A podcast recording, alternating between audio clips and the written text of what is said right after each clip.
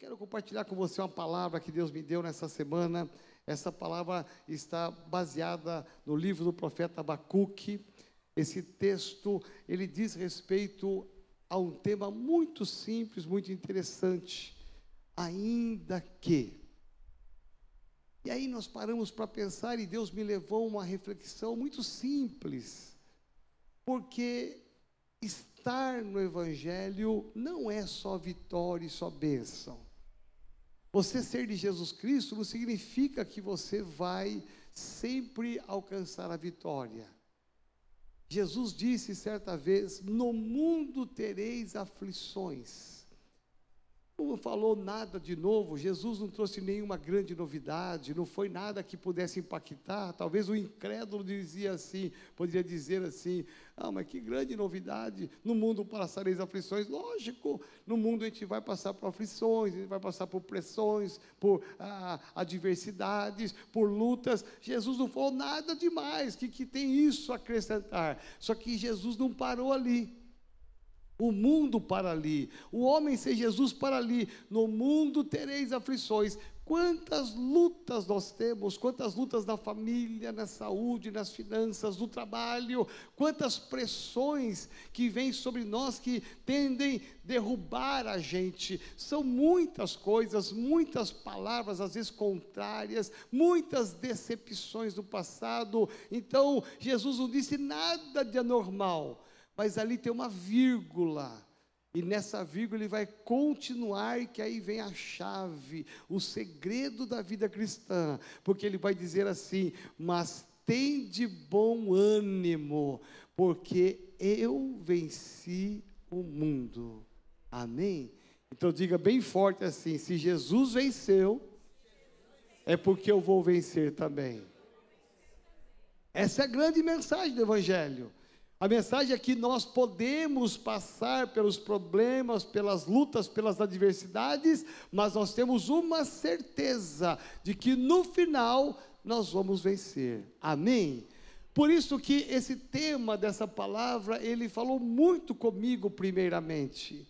Porque Deus me levou a pensar que as pessoas vitoriosas não são aquelas que estão imunes aos problemas e às lutas. As pessoas vitoriosas são aquelas que passam pelas lutas, passam pelos desafios, passam pelas provações e no final alcançam a vitória. Essas são as pessoas vencedoras, porque a luta e a prova, ela sempre vai preceder a tua vitória. Nunca existirá vitória se você não tiver uma luta. Por isso que a luta, na verdade, nem toda ela é de mal. Ela tem um lado positivo, porque a luta, ela te ajuda a buscar mais a Deus, a orar mais com Deus, a ler mais a palavra, porque quando as coisas vão tudo bem, a gente nem ora como deveria orar. A gente nem busca a Deus como deveria buscar, porque está tudo bem. Agora, quando vê uma luta, a gente corre aos pés do Senhor, a gente busca o Senhor. Então, a luta e a prova, ela não é de todo uma coisa ruim, porque ela nos aproxima de Deus e a gente vê o sobrenatural de Deus, o milagre de Deus atuando, nos dando a vitória, e aí nós ficamos muito mais ativos com o Senhor. Amém? Você pode aplaudir ao Senhor. Deus é bom demais. Jesus nos ama tanto que, ainda que aconteçam algumas coisas que vão entristecer o nosso coração, Ele nunca vai te abandonar, Ele nunca vai deixar você sozinho ou sozinha. Ele sempre vai estar do teu lado, te ajudando a vencer as lutas e as provas. Abra sua Bíblia comigo, o livro do profeta Abacuque, capítulo 3, que é o tema dessa mensagem. Abacuque, capítulo 3 17 e 18, são dois versos apenas que nos inspiram. A Bíblia Sagrada nos inspira. Olha só o que diz o profeta: ainda, então vamos lá, ainda que a figueira não floresça. Olha as tragédias. Nem haja fruto nas vides, tragédia. Ainda que fale o produto da oliveira, tragédia e os campos não produzam mantimento, tragédia. ainda que o rebanho seja exterminado da malhada, e os, nos currais não haja gado, tragédia. Olha quantas coisas ruins estão acontecendo na vida de uma pessoa, só tragédias. Mesmo assim, olha o que o profeta diz, é uma determinação da sua fé. Todavia, apesar de tudo isto, ainda que aconteça tudo isso, essas tragédias da minha vida, eu me alegrarei no Senhor e exultarei no Deus da minha salvação. Repete bem forte: todavia, eu me alegrarei no Senhor, exultarei no Deus da minha salvação.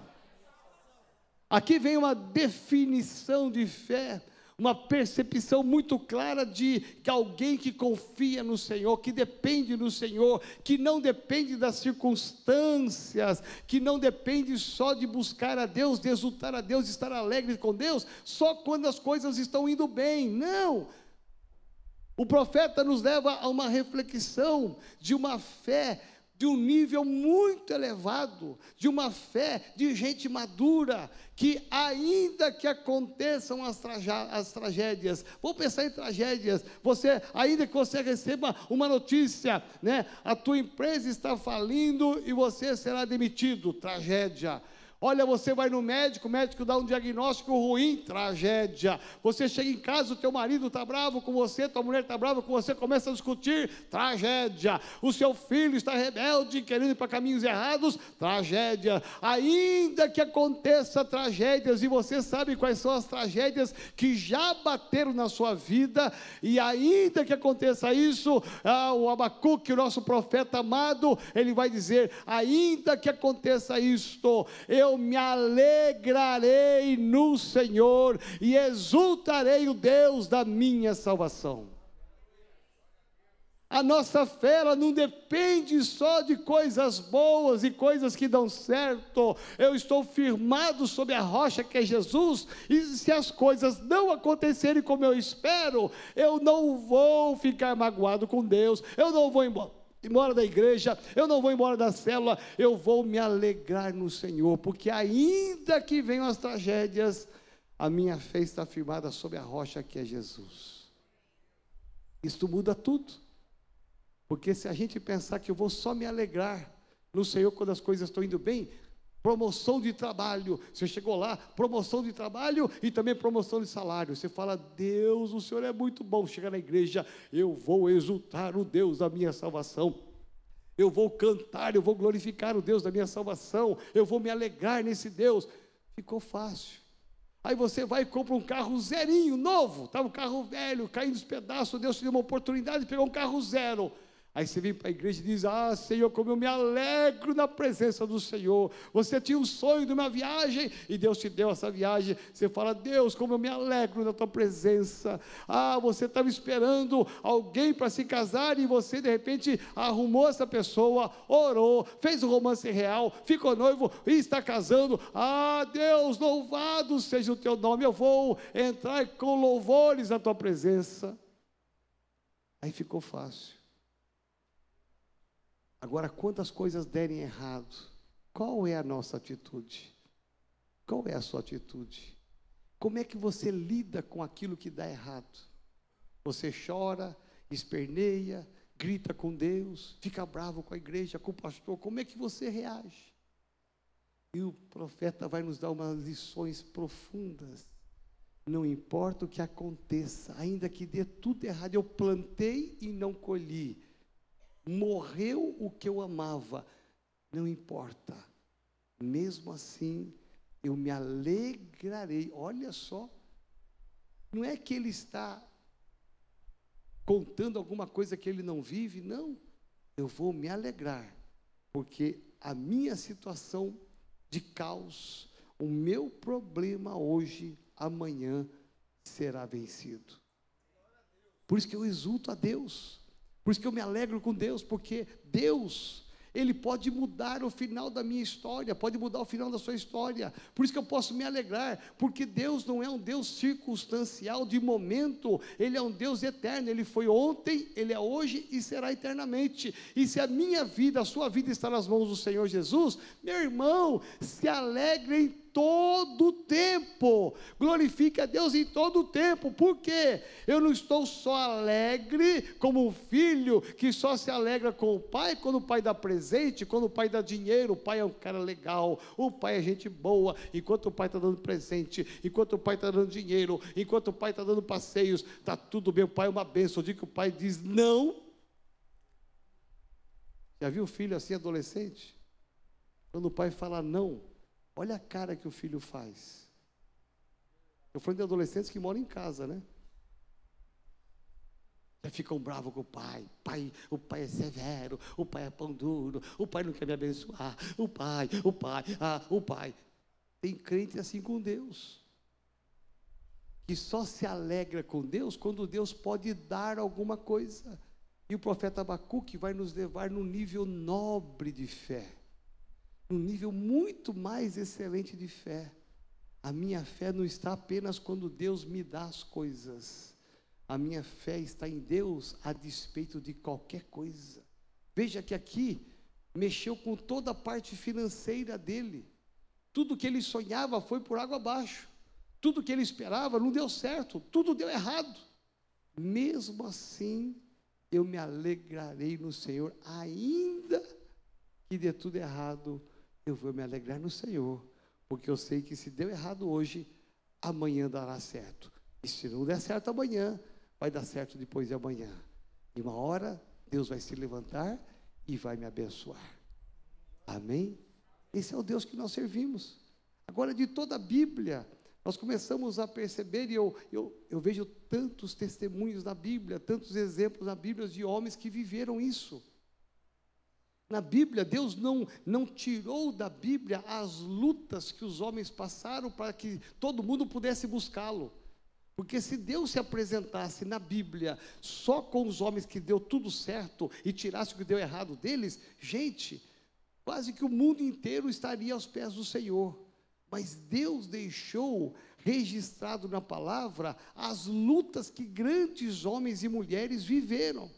Ele deixou registrado e fez questão disso para que nós soubéssemos que no mundo teremos aflições. Um servo de Deus, uma serva de Deus, pode passar por luta? Pode, mas no final todos eles venceram. Alguns tiveram mais pressões, mais problemas, outros menos pressões, menos problemas, mas todos eles passaram por lutas. Mas no final a história virou, no final a história mudou, porque Deus entrou em ação. Diga assim bem forte: eu sempre vou me alegrar. E eu, eu falo por mim, olha, quem vê minha vida assim fala, nossa, está tudo bem no apóstolo, a parte financeira dele vai fluindo, vai fluindo, né? a vida dele, a família dele. Meu irmão, nem sempre dá certo aquilo que eu planejo, nem sempre dá certo aquilo que eu arquiteto, nem sempre dá frutos onde eu plantei. Mas nada tem roubado a minha alegria de estar na presença do Senhor. Nesse momento, por exemplo, meu filho está lá na Alemanha no caos dessa epidemia mundial, ele está lá, está preso lá. Está tentando amanhã ir para a Irlanda, mas parece que as portas estão se fechando também. Talvez ele fique lá uns 14, 15, um mês lá na, na Irlanda, preso até liberarem o país, o aeroporto, para ele voltar para o Brasil. Meu irmão, eu vou ficar chorando por causa disso. Percebe? Não é que eu não amo meu filho, eu amo meu filho mas eu tenho um Deus que está cuidando dele lá. Eu me alegro em Deus porque ele não é uma pessoa que está sozinha lá. Ele está guardado pelo sangue do Cordeiro. E não importa se ele, ele quer vir a semana que vem, não importa se der tudo errado, os aeroportos fecharem, os países não deixarem ele voltar, não tem importância. Eu vou adiar, porque a nossa recepção dele aqui, mas daqui a um tempo ele vai voltar. E quando ele voltar, eu vou dizer obrigado, Senhor, porque o Senhor guardou meu filho e ele pôde voltar sem nada para glorificar o teu nome. Percebe? Agora, é uma fé que todos nós podemos ter e que Deus espera que a gente tenha. Olhar para o profeta Abacuque é olhar para um de muitos exemplos na Bíblia que falam de pessoas que passaram lutas, dificuldades, mas que conseguiram vencer. Aí, eu como filho de Deus, eu vou olhar para isso e eu falo assim, olha, quando vier um problema eu vou chorar, eu vou murmurar, vou brigar com Deus? Não, eu me espelho nesses homens. Se eles tiverem essa capacidade de crer, ainda que tudo desse errado, por que é que eu não vou fazer isto? Eu vou porque eu tenho uma convicção que o meu Cristo vive, e Ele está do meu lado, Ele está do seu lado, e na hora certa Ele se levanta, a tua bênção vem, o teu milagre vem, e o sobrenatural vem, para que você se mantenha sempre, em todo o tempo, em toda hora, alegre no Senhor. Amém? Por isso que eu amo o Evangelho. Porque a gente nunca tá, está sozinho. Se eu não tivesse Jesus no meu coração, estaria aqui preocupado, chorando com a minha esposa em casa. Meu Deus, o que, que vai ser dele? Meu Deus, e agora? Ele pode pegar um trem lá. Meu Deus do céu, vai ficar preso lá. Não tem comida, está tudo fechado. Como é que vai ser ele? Meu Deus, eu podia estar chorando, esperneando, gritando, né? Mas eu não estou assim, sabe por quê? Eu confio no Senhor. Isso faz a diferença. Vai passar por lutas lá? Lógico que vai. Vai passar por, com fome lá? Vai, porque está acabando a comida lá. Meu irmão, mas nada disso vai impedir que a nossa fé tenha uma manifestação de alegria. Amém? Então descansa no Senhor. E de todos os exemplos da Bíblia que eu vejo, eu posso poderia citar tantos exemplos, mas eu vou citar um aqui que é um clássico da Bíblia que é um livro que alguns teólogos, alguns biblistas e até algumas igrejas dizem que é um mito, que o que esse homem passou foi tão forte, foi tão cruel, que era impossível de alguém passar. Então tem algumas igrejas, alguns biblistas e pastores que falam, não, esse livro aqui está aqui como histórico, como um conto, mas ele não existiu. Mas eu penso diferente. Eu penso que se Deus permitiu que esse livro este homem fosse mencionado na Bíblia, é porque ele existiu. Não teria razão de Deus colocar um livro, um personagem na Bíblia que fosse um mito, uma lenda. Deus não precisa disto. Deus colocou aqui a história de um homem que é o homem que mais passou por perdas, por lutas, por aflições, por decepções, que é o nosso querido irmão Jó. Vamos olhar um pouquinho a história dele e refletir um pouquinho sobre esse homem chamado Jó. Olha só o que diz na Bíblia, Jó capítulo 1, versículo 1. Havia um homem na terra de Uz, cujo nome era Jó. Olha a definição desse homem pela Bíblia, pelo autor que escreveu, inspirado pelo Espírito Santo. Esse homem, as pessoas olhavam para ele e falavam: ele tem quatro características. A primeira delas, era um homem reto, homem íntegro. Era um homem reto, que temia a Deus. E quarto, que se desviava do mal. Olha que homem. Esse homem parece que é um homem que tem tudo para ser abençoado como ele era. Esse homem tem tudo para jamais ser provado na sua vida. Mas olha o que diz o versículo 2: Nasceram-lhe sete filhos e três filhas. Dez filhos tem esse homem. Possuía ele sete mil ovelhas, três mil camelos, quinhentas juntas de bois e quinhentas jumentas tendo também muitíssima gente ao seu serviço, muitos funcionários, muitos servos. Esse homem era um grande empreendedor, de modo que este homem era o maior de todos do Oriente. Pausa aqui por um instante. A Bíblia registra e fala da característica desse homem e fala do que ele possuía.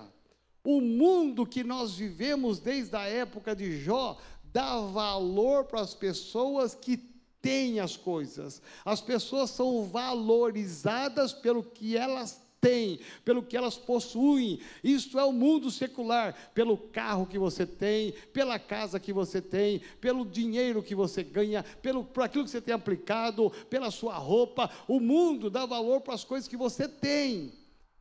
Presta atenção. Quando Deus dá valor para aquilo que você é. Perante Deus, tudo que você tem é bom, é bom, é benção, é benção. Mas Deus está muito mais preocupado e valorizando você pelo que você é do que por aquilo que você tem. O mundo, o mundo capitalista, ele inverteu isso, e desde a época de Jó já era assim, as pessoas enxergavam ele, ele era um homem muito rico, era um homem próspero. Vamos trazer para a nossa atualidade, era um homem que tinha uma, dono de uma multinacional, era um homem que tinha muitos funcionários em vários escalões, ele tinha motorista particular, tinha três, quatro, cinco carros importados caríssimos, na faixa de 400, 500 mil reais. É um homem que tinha muito dinheiro, tinha muitas propriedades no Brasil, em Miami, nas Ilhas Bahamas, em Cancún. Esse homem tinha hotéis espalhados pelo mundo todo. É um homem muito rico. Esse era o nosso Jó atual. Um homem possuidor de muitas coisas, tinha uma boa esposa, dez filhos, para gastar todo esse dinheirão que ele tinha. Então, era um homem que tinha muito dinheiro tinha muitos servos, muitos empregados, é um homem que tem uma característica muito boa. É esse homem que está sendo e tem tudo isso porque ele foi abençoado por Deus.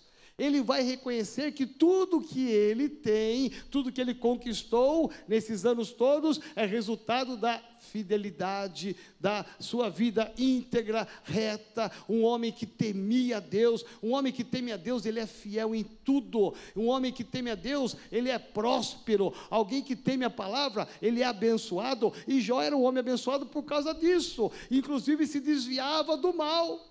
Ou seja, Deus olhou esse homem e viu: esse homem é tudo o que eu quero, é um filho precioso, e como filho precioso eu vou abençoar. E Deus foi dando e foi abençoando esse homem, e ele ficou e foi o maior do Oriente. Mas olha só o que acontece, por favor. O versículo seguinte: Iam seus filhos à casa uns dos outros, parece ser uma coisa boa, e faziam banquetes, cada um por sua vez e mandavam convidar as suas três irmãs para comerem e beberem com eles, faziam uma farra santa. E sucedia que, tendo decorrido o turno de dias de seus banquetes, enviava Jó e o santificava. Presta atenção num homem, num pai que vê os seus filhos fazendo coisas erradas. Os dez filhos fazendo coisas erradas. Jó sabia da, da sua importância perante Deus como sacerdote e ele se santificava, ele fazia holocaustos para santificar os filhos deles, olha só, dele, olha só, ele levantava de madrugada, ele oferecia holocaustos segundo o número de todos eles, dez holocaustos por dia, pois dizia Jó, Talvez, na inocência dele, ele era muito puro, talvez meus filhos tenham pecado e blasfemado de Deus no seu coração. E assim fazia Jó continuamente. Jó acreditava: a minha família vai se render ainda a Deus, os meus filhos vão se render a Deus. Eles estão hoje no caminho errado, mas um dia eles vão se render ao Senhor. E todo dia, continuamente, esse homem buscava a Deus e se santificava para que os filhos pudessem se achegar a Deus. Parece que está tudo bem, uma família boa, uma família próspera. Aí entra o versículo 6. Ora, chegado o dia em que os filhos de Deus, filhos de Deus, vieram apresentar-se perante Deus, veio também Satanás entre eles. Aqui começa a história a mudar um pouco o colorido dela. Enquanto os filhos de Deus se aproximaram diante de Deus para adorá-lo, no meio deles entrou Satanás. A gente pensa que Satanás está tão longe, às vezes está tão perto da gente que a gente às vezes não enxerga entrou Satanás no meio dos filhos de Deus. E o Senhor perguntou a Satanás, porque Deus viu. Deus viu, não vou nem apontar para ninguém, não. É, o pastor está apontando para mim, eu não sou eu, não, pastor, misericórdia. Né? Então, Deus viu que lá no canto tinha Satanás. Tinha uma multidão aqui, e Deus viu Satanás. E Deus olhou para Satanás e começou a conversar com ele. Olha só a conversa. Deus perguntou a Satanás: De onde vens? E Satanás respondeu: O diabo fala também. Respondeu ao Senhor dizendo: Volta um pouquinho só, o sete. De onde vens? E Satanás respondeu ao Senhor dizendo: De rodear a terra e de passear por ela. Presta atenção, de rodear a terra e de passear por ela. Na visão diabólica demoníaca, o diabo ele passeia. O fato dele rodear a terra e passear para ele é uma diversão. Ele está dizendo para Deus: é uma diversão rodear a terra, porque ele está à caça, ele está à procura de alguém, de um filho de Deus para pegar. Então, para ele é uma diversão quando ele pega um, quando ele pega uma família, quando ele destrói uma família, quando destrói uma vida e gera opressão. É, o diabo ele, ele, ele brinca com isso. É, é, para ele é uma diversão. Olha só, a, a desgraça, a destruição de uma pessoa, para ele é uma diversão. O Senhor então perguntou, ah não, volta o oito, por favor. Disse o Senhor a Satanás: Notaste porventura o meu servo Jó? Para um pouquinho aqui. Tem uma multidão de filhos de Deus e, e o diabo está ali. Deus podia ter citado qualquer pessoa. Olha o Manuel, olha a Benedita, olha o João, olha o Márcio, olha o Silvio. Deus podia ter citado qualquer um. Olha o Joel. Deus não citou nenhum. Ele citou Jó. Olha o meu servo Jó. E agora ele vai dar uma definição. Que ninguém há na terra semelhante a ele. E o próprio Deus vai defini-lo como a Bíblia o define. Ele é um homem íntegro, reto, temente a Deus e que se desvia do mal. Presta atenção, Deus está reafirmando. Então respondeu Satanás ao Senhor, disse: Porventura Jó teme ao Senhor debalde? Não o tens protegido de todo lado a ele? Olha só, o diabo consegue enxergar, Satanás consegue enxergar que, de alguma maneira, tudo que vem e está na vida dele é porque Deus está presente. O diabo reconhece. Não tens o Senhor protegido de todo lado a ele. É Deus que protege o bem dele, é Deus que protege as propriedades, é Deus que protege a saúde, é Deus que protege a família. O diabo reconhece isso e a sua casa e tudo quanto ele tem, os seus bens, as suas fazendas, os seus camelos, as suas ovelhas, é tudo que ele tem, é porque o Senhor está dando. O Senhor tens abençoado a obra das mãos desse homem, e os seus bens se multiplicam na terra. Até o inferno reconhece que a bênção vem de Deus. Mas estende agora, olha a colocação do diabo: estende agora a tua mão e toca-lhe em tudo que tem, e ele blasfemará de ti na tua face. Enquanto Deus tinha convicção de que Jó era um filho amado, bendito, o diabo tinha dúvida, colocou dúvida no coração de Deus. Tira dele. Ele só está alegre na sua presença, ele só está na tua presença, ele só vai, vamos atualizar essa mensagem, ele só vai na igreja, ele só vai na cela, ele só vem trazer o dízimo, ele só traz oferta, sabe por quê? Porque o Senhor está prosperando ele. O Senhor está dando tudo para ele, o Senhor está protegendo a casa dele, a família dele, a saúde dele, os bens dele, tudo que o Senhor colocar nas mãos dele prospera, multiplica, aí ficou fácil. Por isso que ele te adora. Ele te adora não pelo que o Senhor é, ele te adora pelo que o Senhor tem dado para ele. Tira dele para o Senhor ver se ele não vai blasfemar contra o Senhor. Olha o que o diabo coloca diante de Deus. Ao que disse o Senhor a Satanás: Eis que tudo o que ele tem está no teu poder. Deus colocou aqui a prova o diabo. Tudo que ele tem, tudo que eu dei para ele, a saúde, os bens, tudo que ele tem está no teu poder, Satanás. E disse para ele ainda mais: Somente contra ele não estendas a tua mão, não tire a vida dele, em outra palavra. E Satanás saiu da presença do Senhor. Vamos parar para pensar aqui um pouquinho. Essa fé é uma fé muito nobre, de homens e mulheres que confiam no Deus que servem. Deus falou: Jó, mas poderia ter falado: o seu nome, eu creio, o seu nome ali, aonde tivéssemos todos nós nos apresentando diante de Deus e Satanás ali no meio, e o diabo falasse assim, falasse o seu nome. Sabe por que, que ele está aqui na igreja? Sabe por que, que ele te busca? Sabe por que, ele te louva? Sabe por que, ele está no ministério? Sabe por que ele dizima, oferta? Sabe por que ele vem na tua casa todo dia? Porque o Senhor deu tudo para ele. Tira dele. Deixa vir a tragédia, que ele vai virar as costas e vai blasfemar contra o Senhor. É isso que o diabo faz ainda hoje, não só na época de Jó. E aí, quando o diabo sai, os filhos de Deus foram embora, e aí começa o mundo espiritual a acontecer. Vamos na sequência desse texto. Certo dia, ainda que, certo dia, quando seus filhos e suas filhas comiam e bebiam vinho em casa do irmão mais velho, veio um mensageiro a Jó. Ele disse: Os bois lavravam e as juntas passeavam junto com ele, passeam junto com ele, e deram sobre eles os sabeus, e os tomaram, mataram os moços ao fio da espada, e só eu escapei para trazer essa nota, essa nova. Ou seja, a primeira tragédia que vem na, na, na vida de Jó, notícia que chega, não é uma notícia boa.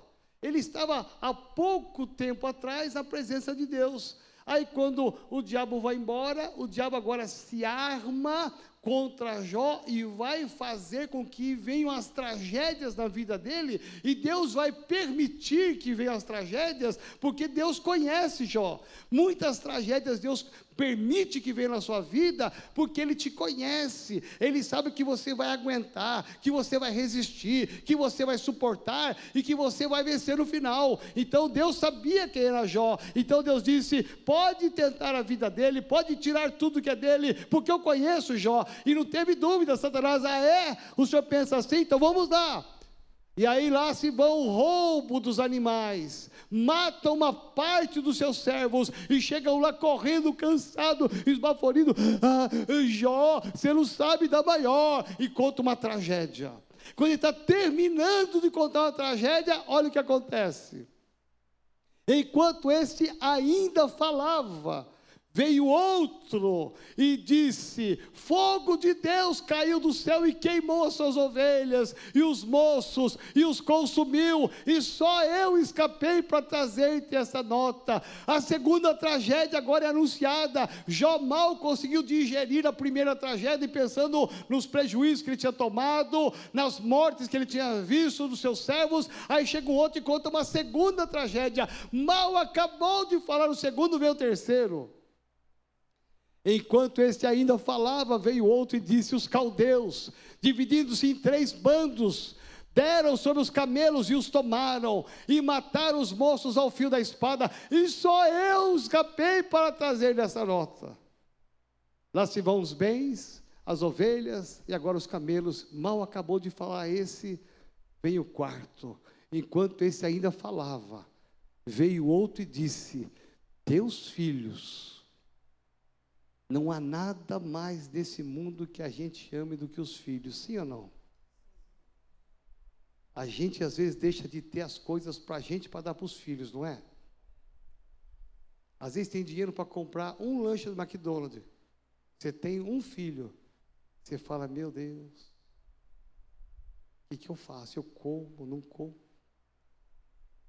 Você vai lá, compra e dá para o filho. Vê o filho nem te ofereceu. Nem uma batatinha. Coca-Cola. Você fica com vontade, mas fica feliz. Porque o teu filho está feliz. Não é assim com a gente? É.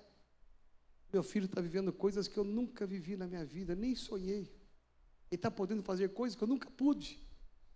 Mas eu me alegro, porque é meu filho coisa que a gente mais ama é o filho. Hoje à tarde aqui estava o terceiro filho do Sérgio. Terceiro, ele tem sonho de ter quatro. 14 dias estava com o nenezinho aqui sentado, numa cestinha linda chamado José. Coisa mais linda. Gente, se olha aquela criancinha e fala, como é que pode sair uma criancinha perfeita dessa barriga da mãe? Que coisa linda. Cercado de amor. Vai crescer cercado de amor como são os outros. O diabo mexeu nas, nos bois, nos camelos, nas ovelhas. Só ouvindo, está de choque. O diabo pensou: eu vou intensificar minha luta contra ele. Eu vou apertar um pouco mais. Se ele não se tocou do que ele perdeu, dos seus servos, dos seus animais, eu vou pegar os filhos dele. E agora os filhos são mortos. Dez filhos que ele amava morreram. Agora sobrou ele a mulher. Olha só. Pode passar versículo 19. Eis que sobreveio um grande vento de além do deserto, deu nos quatro cantos da casa. A casa onde estavam reunidos seus filhos, ela de sorte que caiu e eles morreram, e só eu escapei para trazer essa nova. Versículo 20: Então Jó vai ter atitudes. Para um pouquinho olha para mim agora. Eu não sei como é que você enfrentaria essa sucessão de tragédias. Uma sucessão de notícias ruins. Eu sempre digo que notícia ruim, ela é igual urubu. Já viu urubu? Urubu nunca anda sozinho, só de bando. Notícia ruim é assim, igual urubu. Você vem uma, se prepara que vai vir duas, três, se prepara, já fica preparado. É o urubu que está batendo. Imagina só, como é que você reagiria? Imagina o que está no coração desse homem, Jó. Um homem que pode estar num conflito dentro dele, porque ele podia estar pensando, podia estar pensando, eu sou um homem íntegro, faço nada de errado, eu sou um homem reto, não faço nada que é torto. Eu sou um homem que teme a Deus. Ele era com certeza dizimista, ofertante, fazia holocaustos, sacrifícios. Era um homem zeloso da lei de Deus, a lei de Moisés. É um homem que se desviava do mal. Não posso ver o mal que eu saio fora. Não quero nem ver o mal. Quero ficar longe do mal. Talvez ele tivesse na cabeça dele pensando tudo isso. Como é que o senhor fez isso comigo? Tem tanta gente pior do que eu, tem crente pior do que eu, tem crente com muito mais problema do que eu. Como é que o senhor fez isso comigo? Ele podia estar dentro dele fervilhando, e cada notícia parece que ia aumentando a sua força, a, a, o seu temperamento sendo acentuado, e de repente esse homem é tomado de quatro grandes notícias mortais, ruins, do dia para a noite ele perdeu tudo que ele construiu, do dia para a noite perdeu seus filhos, uma tragédia. Como é que você reagiria? A Bíblia diz que esse homem Possivelmente, eu quero entender que ele estava sentado. Vou sentar aqui um pouquinho só. Pregar três cultos não é uma coisa tão fácil, viu, gente? Mas já devia estar assim sentado. Talvez numa cadeira. Sabe aquela cadeira do papai? Que é um homem rico. Talvez até aquela, talvez até aquela cadeira de massagem, sabe? Foi massagem. Ele estava lá sentado, de repente, numa boa, as empresas estão indo bem, os negócios estão indo bem, a família está indo bem, o gado está indo bem, os servos dele servindo uma limonada, uma laranjada, uma água de coco, está tudo muito bom. De repente, de repente, vem a primeira tragédia. Ele está sentado. A segunda tragédia. Ele nem conseguiu entender direito a primeira, já veio a segunda.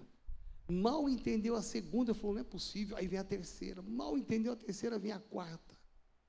Quando vem a quarta, os quatro servos que trouxeram as notícias, a esposa dele devia estar ali, porque ele deve ter chamado mulher: vem cá, vem cá ouvir, mulher. Eles estavam ali em seis, no máximo, naquela hora, na varanda daquela casa chique. De repente, as pessoas pensando: como é que ele vai reagir? Qual vai ser a reação dele? Você sabia que as pessoas esperam da gente uma reação explosiva? Reação de explosão? Perdeu o emprego. Você está demitido, pode ir embora agora. Porcaria, eu sabia. Como é que você reage? De uma notícia ruim.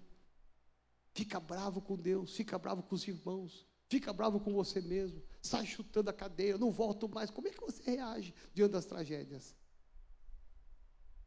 Jó vai nos ensinar que ainda que venham as tragédias na nossa vida, nós podemos ter atitudes honrosas.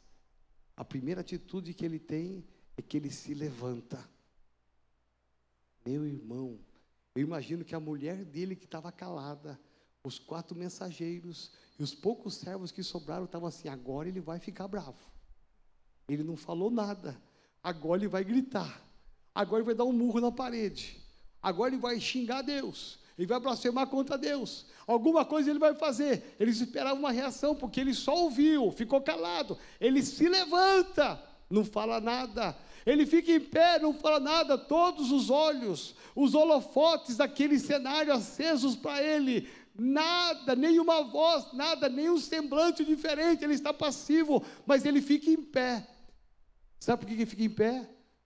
Porque diante das tragédias nós não podemos ficar sentados. O que o diabo quer é te trazer notícias que você fique sentado em cima do problema, sentado em cima da preocupação. Estar sentado significa estar passivo. Você estar passivo, neutralizado, sem forças para fazer qualquer coisa para reagir. Quando ele se levanta e está dizendo: Eu tenho problema sim, eu recebi notícia ruim sim, mas eu vou reagir, eu vou me levantar. Ele não fala nada, mas a postura dele física já fala. Fala que ele vai reagir. Vai reagir como? Todos esperávamos, e até nós esperávamos, até eu, quando leio a Bíblia, eu espero, esse homem vai dar um grito. Esse homem vai olhar para a mulher, mulher, e agora, mulher? Perdemos tudo, o que vai ser da gente? Mulher, perdemos nossos filhos, o que, que vai ser da gente, mulher? E agora? Talvez até eu esperasse isso dele. Mas ele se levanta, nenhuma voz, nenhuma palavra é ouvida. Este homem diz a Bíblia que ele se levanta, em segundo lugar, ele rasga o seu manto, ele pega o seu manto e. Ah! E eu só não vou rasgar essa blusa aqui, essa camisa, porque ela, eu paguei uma nota dela senão ia rasgá-la aqui, ó. Porque eu imagino a cena, é uma cena de violência. Ele não pegou a blusinha e fez assim, ó. Não. Quatro notícias dessas, ele perdeu tudo da hora para outra. Ele rasga, ele rasga aquilo com violência. E ele raspa a sua cabeça, porque naquela época o homem que não tinha cabelo não era honrado, o homem que não tinha barba não era honrado, então era um homem que tinha um cabelo grande, uma barba grande, porque ele era honrado. Então quando alguém rapava o cabelo, é porque ele está dizendo: Eu abro mão da minha honra, de tudo que eu sou, abro, honra, eu abro mão. Meu irmão, eu só não trouxe uma maquininha de cortar cabelo, igual o pastor Alex tem, para cortar cabelo. Sabe por quê? Porque eu paguei uma nota nesse cabelo. Eu não vou ser doido de cortar isso agora. Mas ele não teve dúvida. Eu vou jogar fora a minha honra, para que a honra de Deus prevaleça na minha vida. Aquele homem tem a quarta atitude, ele não fala nada, ele só faz. As pessoas olhando, ele se levantou, vai gritar. Ele rasgou a sua veste agora, ele vai gritar, não gritou ele cortou o cabelo, agora está nervoso, agora não é nervoso, sai de perto, sai de perto, agora ele vai explodir, sai de perto, ele vai dar um soco em alguém aqui agora, ele vai voar na parede, sai de perto, ele está violento, meu irmão, quando todo mundo pensa que ele vai fazer uma aberração, esse homem se joga no chão e se ajoelha, se prostra, e aí sim, ele vai simplesmente adorar ao Senhor. Você viu o nível de elevado de fé de um homem de Deus. Aí você pensa que parou nisso. Esse homem começa a adorar ao Senhor. Eu imagino que se ele fosse um levita, como o pastor Felipe da Costa aí e tantos outros aqui, ele ia pegar um microfone com um telão de LED, um overhead e uma fumaça, e ao Senhor, Deus é grande, ia cantar canções maravilhosas e adorar o Senhor. Aí todo mundo ia ficar em crise, mas como assim esse homem recebeu quatro mensagens ruins, está adorando, está louvando? Que homem é este? Ele ainda está adorando a Deus que permitiu que ele perdesse tudo. É isso que já está dizendo. Eu amo a Deus a despeito do que Ele me dá. Se Ele me deu, Ele deu. Se Ele tirou, tirou. Porque se Deus tirou, Ele sabe por quê. E mais na frente Ele vai voltar a dar de novo. Eu tenho confiança em Deus. Por isso que eu adoro a Deus. Ele adorava a Deus não por aquilo que Deus dava para ele, mas por aquilo que Deus é. Isso faz toda a diferença. Vida cristã madura é vida cristã de excelência, que não adora a Deus só quando as coisas vão bem, quando as coisas vão tudo bem, está tudo ótimo. Como diz uma canção muito antiga, né? Com Cristo no barco vai tudo bem. Mas quando as ondas se levantam, como é que você lida com isso? Jó nos ensina lições preciosas. Eu amo esse texto. Aí você vai pensar, acabou por aí? Não, não acabou por aí não. A história continua do capítulo 1 até o capítulo 41, vai sofrer tragédias. A Bíblia não fala o, o tempo que aconteceu, quanto, quantos anos levou, se levou meses ou anos, não fala a Bíblia. Mas houve uma sucessão de tragédias ainda. Os amigos de Jó ficaram indignados com ele. Eram amigos íntimos, se voltaram contra ele. Começaram a questionar, pediram para que ele blasfemasse contra Deus. Eles começaram a agredir Jó com palavras. E você vai ver quantos amigos que viraram inimigos de Jó por causa da atitude dele. Até a própria mulher dele, que era a que ele mais amava, só sobrou ela agora. Até a mulher dele disse: Jó, pelo amor de Deus, olha o que está fazendo, você está adorando a Deus, não é possível, você não está entendendo. Nós perdemos tudo, perdemos até nossos filhos, tudo acabou, e você continua adorando a Deus, blasfema contra esse Deus. Até a mulher dele incentivou ele a fazer isso. E eu imagino que o diabo estava lá todo feliz a beça dizendo: Está vendo Deus? Ele não vai aguentar, ele não vai aguentar. Aí, de repente, quando Jó está passando por tudo, ele é cometido de uma de cânceres, de úlceras, de tumores. Aquele homem tinha tumores expostos no seu corpo, de feridas, que ele tinha que pegar caco de telha na época, e ele raspava porque coçava, aquilo estava infeccionado, ele coçava e coçava, tudo cheio de tumores, de feridas expostas. Aquele homem estava talvez até cheirando mal, e as pessoas diziam: amaldiçoa Deus, amaldiçoa Deus, olha só, você vai morrer, olha o seu final. Você está cometido de muitas tragédias, Jó. Mas no capítulo 42, o livro vai se encerrar com uma cena linda e maravilhosa. Capítulo 42, Deus vai olhar e vai encontrar Jó, cheio de feridas, ajoelhado e orando, não por ele, ele não está pedindo os bens, não está pedindo filhos, não está pedindo saúde para ele. A Bíblia diz que Deus encontra Jó orando pela salvação dos seus amigos. Aí Deus olhou para Jó, olhou para o diabo e disse: Você perdeu, meu filho ganhou. E por ele ter suportado todas as coisas, eu vou dar para você o dobro do que você tinha. E a Bíblia diz que ele teve uma saúde plena ele teve, lá tem o registro, no capítulo 42, depois se você ler na sua casa, tem lá o número de camelos, o número de bois, de ovelhas e de filhos, tem até o nome dos filhos. Deus deu a ele o dobro, porção dobrada para quem suporta e para quem resiste. Amém? Fica de pé no seu lugar, quero orar com você. Em nome de Jesus. Feche seus olhos aí no seu lugar. Põe a mão no seu coração. Como nós aprendemos a lição? Ainda que, ainda que dê tudo errado, ainda que não dê nada certo na nossa vida, ainda que as coisas fracassem, ainda que os nossos sonhos caiam por terra, ainda que tudo que você planejou não deu certo, ainda assim, adore ao Senhor. Ele vai mudar o final da sua história. Ele tem o poder para mudar o final da sua história. A experiência que Jó viveu é a experiência que você deve viver. Não importa o tamanho da luta, não importa o tamanho da provação, não importa o volume, a intensidade dos problemas.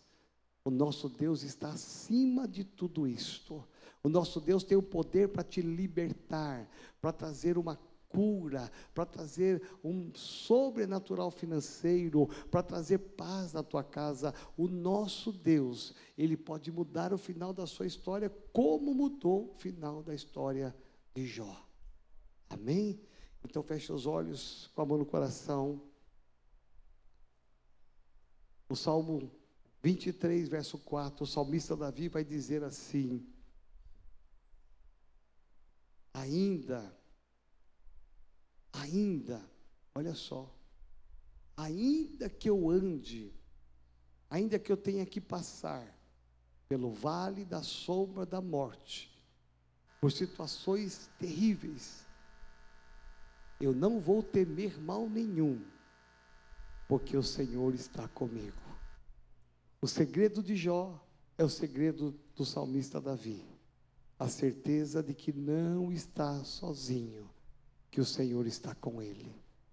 O Senhor está contigo. Por isso, nesta noite, essa palavra, ela impactou a minha vida, ela mudou a minha vida, ela tem sido um referencial na minha vida. Eu faço das palavras do Abacuque as minhas palavras, eu quero que você faça das palavras de, do Abacuque as suas palavras. Ainda que venha todas as tragédias, ainda que venha tudo isso, eu me alegrarei no Senhor e exultarei o Deus da minha salvação. Mas se você entrou aqui hoje, trazendo uma sucessão de derrotas, ou talvez uma única derrota, talvez uma única notícia ruim, pastor, ainda bem que eu só tenho uma. Jó teve quatro notícias ruins, eu só tenho uma. Mas se você entrou aqui trazendo uma luta, um problema, e você entrou se sentindo tão frágil,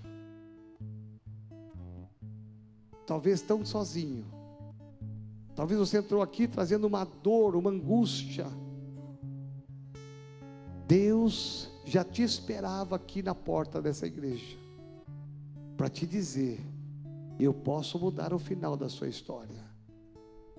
E se você tem uma causa que você está lutando, lutando, e muitas vezes você até pensou em desistir dessa causa, eu quero te convidar a você sair do seu lugar, e nós temos a mesma atitude que já teve, nos prostrarmos, nos ajoelharmos aqui no altar do Senhor e dizer: Senhor, cuida de mim, cuida dessa causa traz a tua cura na minha vida, traz a tua cura no meu casamento, traz a, minha, a, sua, a sua prosperidade nas minhas finanças. Se você entrou precisando dessa oração, corre aqui para esse altar, venha para esse altar. Jó nos ensina que são atitudes, as atitudes podem mudar. E Jó mostrou que tinha uma atitude de dependência. Eu preciso do Senhor. Eu me prostro no teu altar. Como está teu casamento? Como estão tuas finanças? Como está tua saúde? Corre para esse altar. E se coloque na presença do Senhor.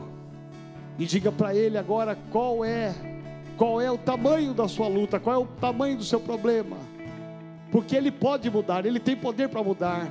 Ele quer mudar de dentro para fora, de dentro para fora. As atitudes mostram que não é de fora para dentro, mas é de dentro para fora.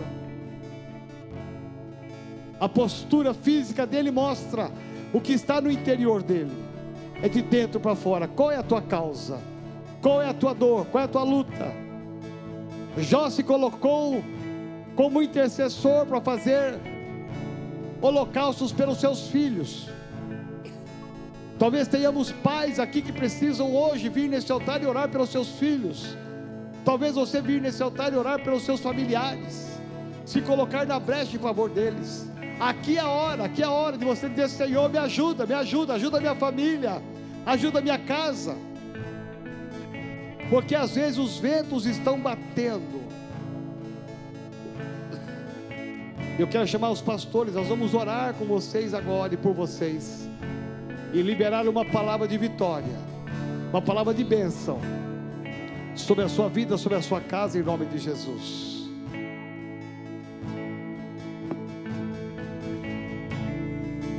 Venha ao altar, se renda aos braços de Deus Pai. Perdão foi comprado com sangue santo de Jesus. Ó, venha ao altar, se renda aos braços de Deus Pai. Perdão foi comprado com sangue santo de Jesus.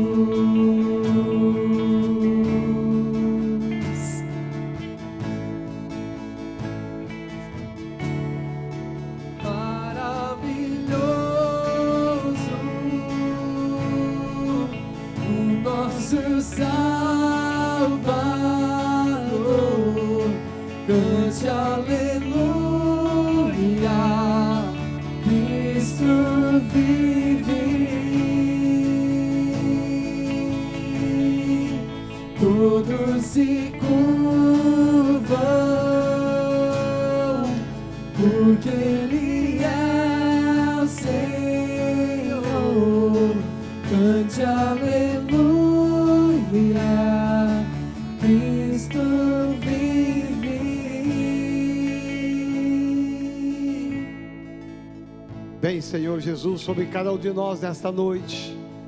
Ah, Senhor, nós te adoramos, não por aquilo que o Senhor pode nos dar e nos oferecer, muito mais, ó Pai, nós te adoramos pelo que o Senhor é, nós te adoramos pelo teu amor, pela tua graça, pela tua presença, te louvamos, ó Deus, pela tua salvação, te louvamos, Senhor Jesus, porque o Senhor é Deus de cuidado. Por isso, Pai, nós nos rendemos a Ti nesta noite e clamamos em nome de Jesus de Nazaré, que Tu venhas com poder, com graça, em nome de Jesus, sobre cada vida aqui nesse altar, cada vida aqui nessa igreja. Levanta sobre nós, ó Pai, o Espírito inabalável, levanta sobre nós uma fé determinada, que ainda que venham tragédias, ainda que venham as lutas, nós estaremos te adorando, nós estaremos te buscando e te adorando. Ah, Senhor Jesus, pega na mão direita desse homem, dessa mulher, Senhor, ajuda, ajuda a passar pelo vale da sombra da morte, traz vitória como houve vitória sobre Jó. Eu profetizo e eu libero sobre cada vida, cada causa, cada pedido, a vitória do Senhor, a excelência do Senhor, em nome de Jesus de Nazaré. Amém, Senhor. Amém.